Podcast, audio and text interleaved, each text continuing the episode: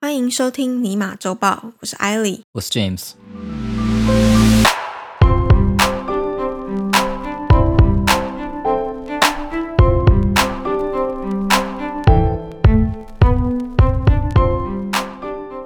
你有没有觉得这个星期的新闻很难选？有 非常我觉得超难。不知道选什么，好，所以你是不知道选什么？就就随便挑啊。嗯，好吧，我不是因为没有新闻，或者是不知道挑什么， 我是因为发现我的 Facebook 上面到处都是鲑鱼，啊，我们应该讲鲑鱼嘛， 哈对，超让人分鲑鱼心商的机。啊！。哦，好算了啊、但是我不是选鲑鱼我怕我越做鲑鱼的新闻会越想吃，所以我最后没有选它。anyway，我们就切入正题来聊聊这个星期发生的大事吧。 OK，首先是 YouTube 测试版 Short 在美国上架，与 TikTok 打对台。哦，OK，、嗯，对，去年 YouTube 宣布说他们要推出一个新的短片功能 YouTube Short 嘛，嗯然后来跟对手 TikTok，也就是国际版的抖音来竞争。嗯那他们去年九月的时候呢，就先在印度优先推出了 beta 测试版本。哦，OK，对，结果他们没有想到说获得了极大的回响。好了，不能说没有想到，当然是有想到才推嘛。根据 YouTube 产品经理表示说，这一项测试的产品呢，人气疯涨。然后它到底有多大？它每天累计的浏览量超过了六十五亿人次。六十五亿哦。对哦，对，这个这这是在个数印度字而已真的超多。对，这一次新闻讲的美国推出之前，只有在印度上市，印度试营运，我就试着印度。对，OK，所以他是说 beta 嘛，就测试的版本。哇，果然人多不一样啊。 所以在前几天的十八号啊、嗯 y o u t u b e 就开始在美国推出这个测试版的短影音功能，来 OK，进一步加强挑战 TikTok。嗯哼，那我一样先讲结论，再来聊聊细节。其实 TikTok 的软体可以说是各大科技公司都已经抢着复制了嘛，对啊，像就 Facebook 它在 Instagram 上面装了一个一模模一样样的叫做 Reels 的东西，呃 Instant Reels 嘛，嗯，对，然后美国的年轻人，他们曾经的心头好 Snapchat，它其实也有一个换汤不换药的 Spotlight。做的完全一样吗？还是其实有差？呃，我没有下载，但是据说就是呃 Snapchat 版的 TikTok。 OK，对什什么意思？就是呃，用起来完全一样吗？还是说实际上他的想法是不一样的，界面是不一样的，还是怎样？我觉得应该是用他们写出来那个版面，或者是写出来的那个功能，短影片，你可以自己上传短影片的功能。是一样的。，对，可是然短后影片嗯，OK，然后 Twitter，哎，Twitter 人家他只有曾经想过要直接并购，省掉开发的麻烦，嗯，他们没有任何的模仿品啊。 对哦，对啊那全部里面，我其实只觉得 YouTube Short 还有机会可以跟 TikTok 拼一拼，OK，所以这一篇新闻我觉得是比较值得讨论的。嗯那为什么说它是竞争对手呢？因为他们其实具备了很多共同的特征，就很明显是要抢同一块市场啊。嗯有用过 TikTok 的人应该都知道，就没有用过可能也听说过。它其实就是让任何的创作者录制一段十五秒的短片，嗯，然后上传到平台嘛。嗯最长的话，它可以串联四个短片，所以其实它一段最多是一分钟。 ，OK， Shorts 其实也是一模一样，但是除了影片长度组织之外呢，它其实也跟 TikTok 一样，提供了一个叫内建挑选配乐功能。啊，我都我懂了，嗯，对，，就等于说他们有去签一些授权的音乐啦，嗯，然后后可以给使就创免作费者使用这样子啊对，来让使用者在录制影片的时候，他可以挑选使用嘛。其实我我还蛮觉得奇怪的，就是那 YouTube 本身的影片竟然没有这样的功能，呃，很多人做影片的时候都觉得说找音乐找的要死啊，嗯，对啊，找配乐找的要死啊，结果现在在他的 Shorts 上面有，可是本来的影片却不一定有的感觉。我觉得应该 YouTube 它里面是有一些什么罐头的片段或是罐头的音乐可以，可是可能很少。我很久以前看的时候是没有，但我不知道有人做一个特别的 channel，说哦这里的音乐都是 royalty free，你可以随便 download 你，但是你要连哦接。但是那个是个人做的，那个不是 YouTube 本身付的。我若没记错，哎，不过现在好像有，我现在想一想好像有，嗯好 OK 像有一些是 royalty free。OK，anyway，、嗯 OK，反正他们两个在影片的制作上面，我个人是觉得大同小异啦。 OK，对，但是这里 YouTube 就有一个比较厉害的地方，哦我先卖个关子，我等一下一起讲。好，接着做完影片就是上传嘛，嗯这一点其实也几乎是一模一样，嗯，嗯就是说上传之后，其实任何的人都可以看得到。嗯而且 YouTube 它会在他们的首页上面有一个叫做 Shorts 的分类，啊，它会我懂轮番，播放这些新的影片。我懂嗯哼，对，所以使用者操作呢，它也跟 TikTok 很类似，都是直接在手机上面垂直滑动，就是你滑上滑下来浏览这些短片。等一下，那在网页版呢？网页版的 YouTube 你看得到吗？它没有目前没有开放网页版，你讲对了 OK 哦它就是要让这些人在手机上面使用的。 OK，所以只有手机对，但是你可以不用另外下载一个 App， OK，等于用原先的 YouTube 的功能就可以使用了。嗯嗯，我懂。对，有没有觉得其实刚刚讲的特性加一加就是 Google 版的 TikTok？但是我觉得这很难这样讲，你要看他后面的做法是怎么做，他怎么推播出去的，他怎么推播给别人的，他这的个想也法是是我什等么一，下要讲到的地 方。对你不因为这要个一是最直重爆点，雷啦，我爆雷吗？对啊因为听起来像这是重点、哦。你很烦呢、欸 OK，那那你不要继续讲了，啊都给你讲。你继 续讲。其实刚刚有讲到了啦，就是目前它只有美国跟印度地区可以使用嘛。嗯那所以其实连加拿大的 YouTube 也还没有开放这个功能，所以我是爬了一些文章跟影片之后呢，归纳出我自己觉得的 YouTube Short 它的几个优势。嗯，OK，第一个就是地区嘛，他很聪明的选了印度跟美国。在去年中印边界冲突的时候，印度政府他就已经明令的禁止国民使用包含 TikTok 等等很多款来自中国的 App。嗯，对，不然的话，其实，在禁止之前，印度它是用户量最大的国家。对， YouTube 这个针对地区的方针就很成功嘛。嗯目前在数据上来看，它其实几乎可以说是接收了之前 TikTok 的用户 OK，嗯哼，六十五亿嘛，刚刚讲到。对，很多很对离谱，美国更不用说，虽然说川普的禁令它没有生效，TikTok 还是可以用， 总统位置也没有保住，就是因为没有保住，所以才没有生对，效。我觉得应该是这样。对，但是呢，Shorts 它其实是作为美国自己人的产品，所以它其实在治安跟民生方面是有占上风的。对，我在想应该会，嗯 TikTok 它其实最近呢，有因为儿童跟青少年的使用问题正在被调查中。这一点在内容有很严格审查机制的 YouTube 这边，应该是有蛮大的几率可以躲过这个麻烦啦。再来就是资源的部分了，这也是我刚刚说的，就是我觉得 YouTube Shorts 它厉害的地方。音乐嘛，哈，对，它能够提供非常庞大的音乐资料库，几乎所有大的音乐发行商都有跟他们签约。那他们自己其实也有提到说，他们未来的目标是所有 YouTube 的影片都可以跟创作者的短片交互使用于创作中。哦，OK，我大概懂。就说你如果是音乐人，你是音乐制作人，你上传一部音乐的影片，嗯那个东西可以被拿来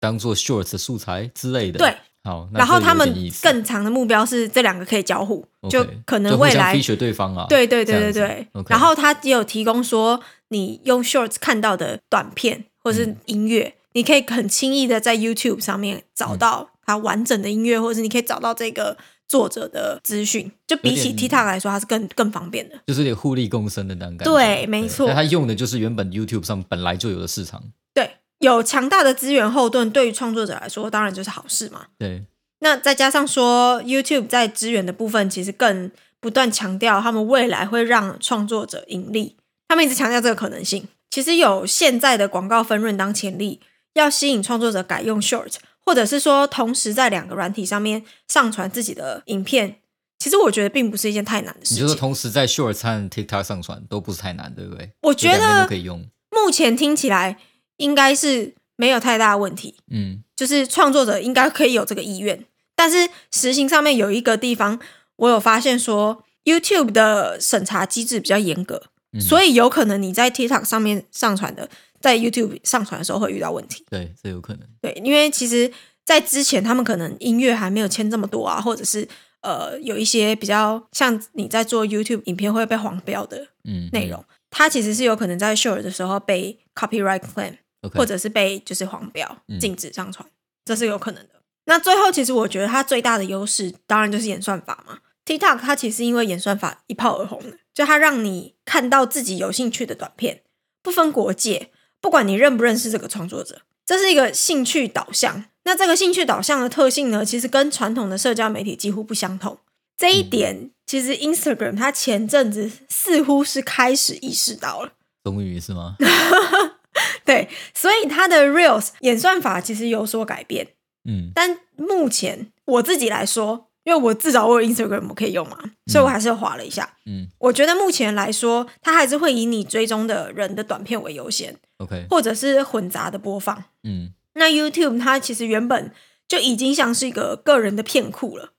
嗯它反而不是一个社群软体嘛，嗯所以在 YouTube 上面追踪的几乎不会是亲朋好友。当然，如果你的亲朋好友是 YouTuber，那例外嘛。嗯所以其实，在 YouTube 来说，它会优先显示这些 YouTuber 的短片，就你已经有在追踪的 YouTuber，或者是本来就是以兴趣为出发浏览短片，它已经有你以前喜欢观看的记录了。对啊，他你的意思就是这样啦，就是说原本那些社群媒体，他们其实都从你的社群出发嘛，对就你的亲朋好友出发，对，但是像 YouTube 或是 Twitch 或是这种呃 TikTok 这种类型的网站不一样，它是从你的嗯兴趣出发。没错，对，就你在 YouTube 上面看到有兴趣的，你跟老高也不认识，但你就看老高影片，或是你跟 Will 不认识，但你看 X 调查嘛。没错。对，你是因为兴趣所以才看他的东西的，嗯那你就从这个地方去拓展你的片库。对，可是原本的 social media 不一样，Snapchat 也好，还是呃 Instagram 也好，它他们都都是从你从可能认识的人，对，因为你不会随便去 follow 一个啊，对你可能 follow 不认识的，但你周卷不会 follow back。对，反正就是 你会，你可能 follow 一些 celebrity，但你也可能 follow 你的朋友、嗯嗯哼，同学，对，对，然后互相 check 对方的动态。所以你的 TikTok 怎么应该说你的 Instagram Reel 以前是就只看到你旁边人的那些他们发的短片，那有什么意义？嗯，对，它不是兴趣取向的。对，所以以兴趣为出发来呃写出这个演算法，对 YouTube 来说其实是可以达成的，对他们，它应该算是唯一一个比较好达成这个的，对吧？因为性质比较接近啊。对，性质很接近，对实际上。那嗯再加上说，它就算用这样的方式来呈现它的 Shorts，其嗯实也并没有跟用户他原先使用 YouTube 的目目的相反，或是有很大的区别嘛。哎呦，这个其实也是为什么我虽然觉得有一堆类似 TikTok 的软体在跟风，嗯但是真的被我点名来分析的，反而是最晚出现的 YouTube Short。就它比较有可能啊、对，不因为我就觉得说这种市场相同而且实力相近的，这样打起来才有看头啊。因为之前的其实都被单方面的碾压了，就 TikTok 一定赢的啊。好，那我的新闻是 Uber 开先例啊，嗯那英国七万名驾驶为正式的雇员。嗯，对，Uber 在上个月在英国打输了零工经济的官司，他们承诺从十七号开始，也就上礼拜十七号哈，嗯，英国内约七万名的司机都会成为他们的雇员，也就是 Uber 得发他们薪水。嗯哇，对，不像其他地区还是所谓的承揽关系嘛哈，嗯，那这样的结果就是会让司机们享受到基本的劳工权益啊，例如说有基本薪资啊，哈，可以放假啊，然后甚至有退休金啊。嗯，那这件事情呢，可能会影响全世界政府对 Uber 的管制的方式。其实这个我们在第一集的商业午餐有讲过，第一集嘛，但是实在是哦，对，超靠杯酒的，太，而且那时候讲太尬了，对，有我点可怕。没有办法推荐大家回去听 对，。所以不用听，就听这里就好。 好，那我先讲就是消费者该注意的地方啊，因为我不住在英国，嗯，对，所以我没办法得到一些第一手资料。但作为一个会搭 Uber 的消费者而言呢，我第一件事情会看的，我最在乎的一点，一定是这些多出来的费用和成本是不是转嫁到我们头上。嗯，对，所以如果有住在英国的听众哈，有搭 Uber 的，可以看看车费有没有调整。我可以觉跟得我应们该说会。对我也蛮好奇的。对，因为之前在美国总统大选的期间啊，就是我们第一集商业午茶的时 候啦，美国加州也有零工经济的公投案嘛。嗯 那时候什么 Prop Twenty Two，right？、嗯那这些零工经济的企业，呃，例如 Airbnb、Lyft、Instant Card 啊、i n s t a n t Card 台湾可能没有，但呃 Lyft 也没有啦。嗯但 Airbnb 大家都知道嘛，哈，嗯，就这种还有那零工些经食济物外的，送啊，哎，对，说的食物外送，Food Panda 我在猜，还有 Uber Eats 嘛 Deliveroo ，obviously Deliveroo，对，这些人都很怕输掉这个公投案， 嗯然后甚至说哈，如果这条法案如果通过的话，他们很有可能会被迫关闭加州的业务嘛，对那个时候加州的公投案嘛，嗯对，当然最后这个公投是没有通过的，所以美国加州的驾驶跟 Uber 还是承揽的关系。嗯哼，所以有些人就会可能觉得说，哎，靠背 Uber 这么有钱哈，给员工福利和基本薪资，难道会死吗？你们这些资本主义的走狗，我要打倒、推倒资本主义的高墙嘛哈嗯。哼，但答案是对，如果 Uber 发他们薪水，Uber 会死。 第一就是 Uber 其实没有大家想象中的有钱嘛，对，对，Coffee Nineteen 虽然让他们的外送业务 Uber Eats 成长啊，但变相的其实就靠到原本的乘车业务，它乘车业务是往下滑的那个业绩。然后在 Uber 的所有业务里面呢，乘车是最赚钱的，因为毛利率最差的就是 Uber Eats。对，Uber Eats 是有点类似于赔钱在卖的感觉。嗯，当然，它还是有正面的毛利率啦，可是它那但是个比起在人在食物的，它其实在财报上面有点动手脚啊，你不是很确定它的毛利大概多高，因为它的算法的关系，因为它很多的支出在广告，嗯因为你看 Uber E 上面，我们常常拿到它的 coupon 嘛，对，对吧？就很多时候说啊，你好久没来啦，对不对？给你多少钱的优惠嘛，你就引你进来这样子。对，那那种东西都要钱。可是那个我不确定他写在哪一栏，嗯那这个是不是在他毛利里面还是不是？他的毛利率看起来是 OK 的，可是如果加上这些，我不确定，嗯哼，我觉得应该是会损的。这样，所以 Uber Eats 的毛利是不好的哈。那所以说呢，整体来说，二零二零年对 Uber 来说其实挺伤的啊。嗯哼，对，因为乘车被骂成嘛，大家都要戴口罩，没有人就搭 Uber 这样。嗯那再来就是说，零工经济是一个比较新的商业模式哦，它跟传统的朝九晚五那种领薪水的其实不太一样。哦嗯，，从劳工的角度看来，当然会认为说自己被剥削嘛，剥削，对，不好意思，中文不好。那因为你可能工作一个小时，连最低的基本薪资都没拿到，但这个前提是因为你把它跟传统的商业模式做比较，你才会这样想。嗯，对，因为零工经济其实给人最大的好处就是时间上的自由，对，因为你不是他的雇员，你要开多少时数哈，几点上下班都是看你司机爽就好，嗯，你爽就开啊，不爽就不要开。对啊，时间上其实有蛮大的自由的。嗯那这也是一个成本嘛，你的时间成本、你的机会成本那样。嗯那你少拿一点薪水，但是相对的得到很高的弹性，嗯其实不见得是不划算的。嗯对，那最后就是说，传统的商业模式其实也不见得比较有效率嘛，哈。我们自己都在职场看到很多那种老屁股啊，一些人领薪水不做事嘛，嗯因为就是不管你做多或做少，员工拿到的薪水都是不变的。嗯，对，那摸鱼就会成为常态。因为大家都会反而会觉得说偷懒才有赚到啊，对啊，不然你就没赚到，反正我拿一样的薪水嘛。对啊，对，那企业的成本就会提升，因为你花一样多的钱，载到的客人数量可能变少，因为效率不佳。嗯，那这些提升的成本反而会反映在谁身上？你一定是消费者者啊，对，所以我才说消费者可能会被转嫁，就是那个价钱啊，多出来的成嗯本。那比较好玩的地方在于，Uber 在英国改用雇员制度，它在某种程度上呢，会影响到 Uber 自己，对啊，因为当然 Uber 开了先例，对都吧？是这样，这些嗯跨国企业都是这样，对，以后其他的政府可能会参考这个事情来把你掐死嘛。这个也是 Facebook 那时候那么坚持不能让哎，没错，澳洲的媒体议价法通过。对，你也爆我雷，但就对，没错，就是这样的意思。因为他那时候就很强硬嘛，面对澳媒的时候，对啊他的态度是说，哎，那不要，Google 用，也全部锁是掉。啊，嗯对，他就说，那不然全全部都不要，就 account 全部封掉，嗯全部下架。嗯对，大家都不要用，来看谁比较厉害。那其实他们就是有点像说，看谁需要谁比较多啦。对，我跟你比脚力嘛，我觉得是你依赖我比较多嗯对，不是我依赖你。那比较这里多其实有一个蛮好玩的地方，我不嗯确定澳洲或者是英国他们是不是有这样子的条例，但是在加拿大的法治系统来说，嗯只要是属于就是英美法体系之下的判例，OK，是有参考价值的，它没有强制性，哦 OK，但它是可以是一个 secondary resources。你的意思是说，加拿大的 Uber 之后也会涨价？我没有办法给你这么明确的， 我没有办法给你这么明确的结论，但我只是要说，对于就是在加拿大的法治系统来说，他们其实是可以参考这个的，没有强制性，但可以，但是有可能，所以有可能他或们有这个权利。或有机会涨 价这样的感觉。嗯，好吧，我个人是本来是觉得说 Uber 应该要强硬一点嘛，对不对？说嗯不要、不要开先例，可后来我想一想不太对，因为其实这就是一个角力比赛嘛。对啊，像 Facebook 跟澳媒，那所以他们 Facebook 很有把握啊。对啊他觉得潮水退了是一定是你没穿裤子、啊，我绝对有穿，我看这么久， 一定是我有穿。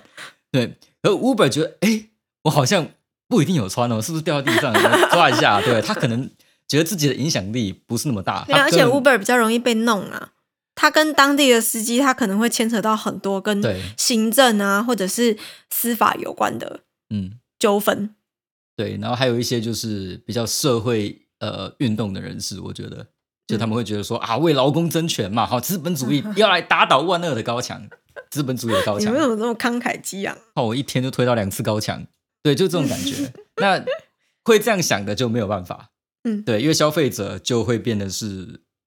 你的钱一定要跑到某个地方去，成本一定要放在哪个地方去，因嗯为 Uber 要火啊、对，所以没有办法。但他自己，我觉得他这么做是因为他自认自己的影响力比不过像脸书这样，不能那么强硬。嗯，但是现在他开了这个先例，以后可能会麻烦可到能自己火。会烧会烧到自己家的后院。 对，我会觉得有那个可能，因为加州原本大家公投都觉得都过了嘛，嗯都觉得没有问题啊。美国加州是这样，可是英国哎，说不是，嗯然后你自己还退让了，嗯你自己在其他国家那么强硬的，嗯他之前在加州的时候强硬的跟什么样嘛？说啊，不然我就不要开，对我可以去别的州开。然后结果现在英国，哎，没有，每个国家有自己的法治规范，所以我们应该要在地化。靠腰，你讲这么好听，他真的这样你可以讲，冷静一点嘛。好，就这样。 你是不是有去兼差 Uber 司机啊？没有，没有，没有，没有，没那有，你怎么这么激动？ 没有。我帮他们，哎，不是我帮他们说话，他听到这个，他可能打我。 OK，好，那我们今天的新闻就到这里。有任何的回馈都欢迎在下方留言，或是在 Facebook 和 Instagram 私讯我们，搜寻“商业午茶”就可以找到我们。Until next time，我是艾莉。我是 James，希望收听完这集节目的你，对于世界的运转增加了百分之三的了解。